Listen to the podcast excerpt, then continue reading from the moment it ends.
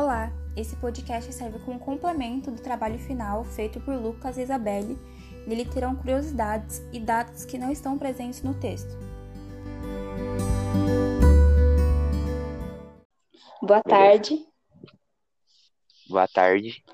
É, nesse podcast do Lucas e da Isa, a gente vai apresentar a nossa experiência no nosso território como sujeitos sociais eu sendo uma mulher negra e o Lucas sendo um homem negro. Espero que vocês consigam absorver os dados que a gente vai apresentar e as reflexões. Bom, vamos para a primeira pergunta. A primeira pergunta vai ser direcionada para Isa. Isa, como você se sente sendo mulher e negra dentro do seu território? Ah, essa resposta é complexa, porque eu não me sinto muito acolhida dentro do meu território, mas como eu já nasci aqui, é, se torna, os olhares, as diferenças se tornam comuns. Então, não creio que eu seja totalmente acolhida no meu território, mas eu não me sinto totalmente julgada aqui. Talvez pelo costume ou pela, pelo tempo que eu moro aqui. E agora eu vou uhum. dar uma pergunta para você, Lucas, que como você acha tá. que é o sistema de saúde no seu bairro, no seu território, e se a estrutura é boa? Acredito que aqui a gente tenha os pontos principais, né? Os locais, UPA, UBS, hospital, AMA, mas é um atendimento precarizado, é um atendimento ruim. Quando você vai passar em, seja lá qual for desses, sempre está lotado, geralmente na UBS, não vai ter um médico para te atender. E o que a gente tem de particular são os dentistas, mas dentista a gente tem na UBS. Só que lá não tem todos os atendimentos que você vai achar num consultório particular. A gente sente que é algo bem precarizado. A gente tem um hospital, a gente tem uma UPA, a gente tem uma AMA, a gente tem uma UBS. Mas de qualquer forma, tendo tudo isso, parece que a gente não tem nada, sabe? E sinto que falta políticas públicas dentro da, da região onde eu vivo. A, a a maioria do seu bairro é composta por pessoas vindas da onde, qual a etnia delas, a raça, né?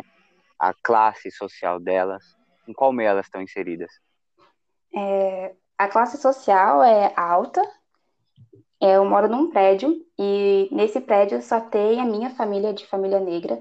Geralmente tem advogados, é, donos de empresa aqui no meu bairro e a minha presença como eu já expliquei para vocês, é, eu moro aqui no meu bairro desde que eu nasci, meus pais se mudaram faz muito tempo.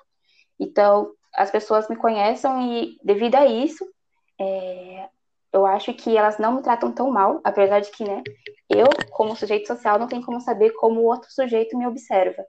Entretanto, é, fica perceptível a falta de representatividade de pessoas e a exclusão que tem de pessoas negras aqui. Geralmente, é, por exemplo, tem restaurantes, você entra em restaurantes, você percebe que nesse restaurante a, a maioria das pessoas são todas brancas aqui no meu bairro. E essa é uma diferença muito gritante, porque visto que a população, a maior população brasileira não é branca, então deveria ser algo miscigenado dentro dos locais. Mas a gente vê a maioria sempre branca. E a parte negra é deixada para o lado, abandonada. Eu acho que é isso. É, mas eu queria Esse perguntar ponto que você trouxe para você como que perguntar. você acha da minha fala. Pode falar.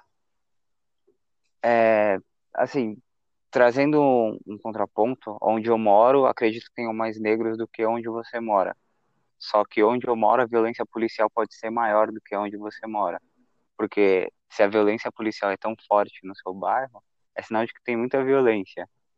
E aqui eles querem, eles reprimem, né?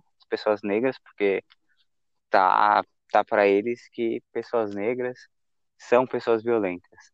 Então, nos bairros onde tem menos pessoas negras, vai dizer que aquele bairro é violento, mas é um bairro de pessoas brancas, então a polícia é bem mais pacífica. Mas de qualquer forma você sofre, porque tem mais pessoas brancas nos espaços que você vai ocupar, restaurantes, lanchonetes, sei lá, num parque. E aqui não, aqui é diferente, aqui eles reprimem. Então, de qualquer forma, a gente está sofrendo. Mesmo o paradoxo de paradoxo de realidade, isso interfere diretamente na nossa vida. Sim. Sim, sim, é isso. Acho que deu para ficar claro que nós, enquanto sujeitos negros, seja lá onde nós estejamos, seja lá o local que estejamos, que nós vamos ocupar, sempre vamos sofrer, não importa como. Pelo fa o fator ser negro, fator ser negro já é algo que é um afronte para nós, sabe? É uma luta para nós. Todos, todos os dias a gente tem que enfrentar um problema. E você tem uma dentro, né, que é ser mulher, né? Que tem toda uma questão em cima disso. Já podemos fechar o nosso podcast. Sim, espero que nesses cinco minutos vocês entendam e percebam o sofrimento que a gente passa todos os dias. É isso. Obrigada, gente. Muito obrigada a todos. Boa tarde.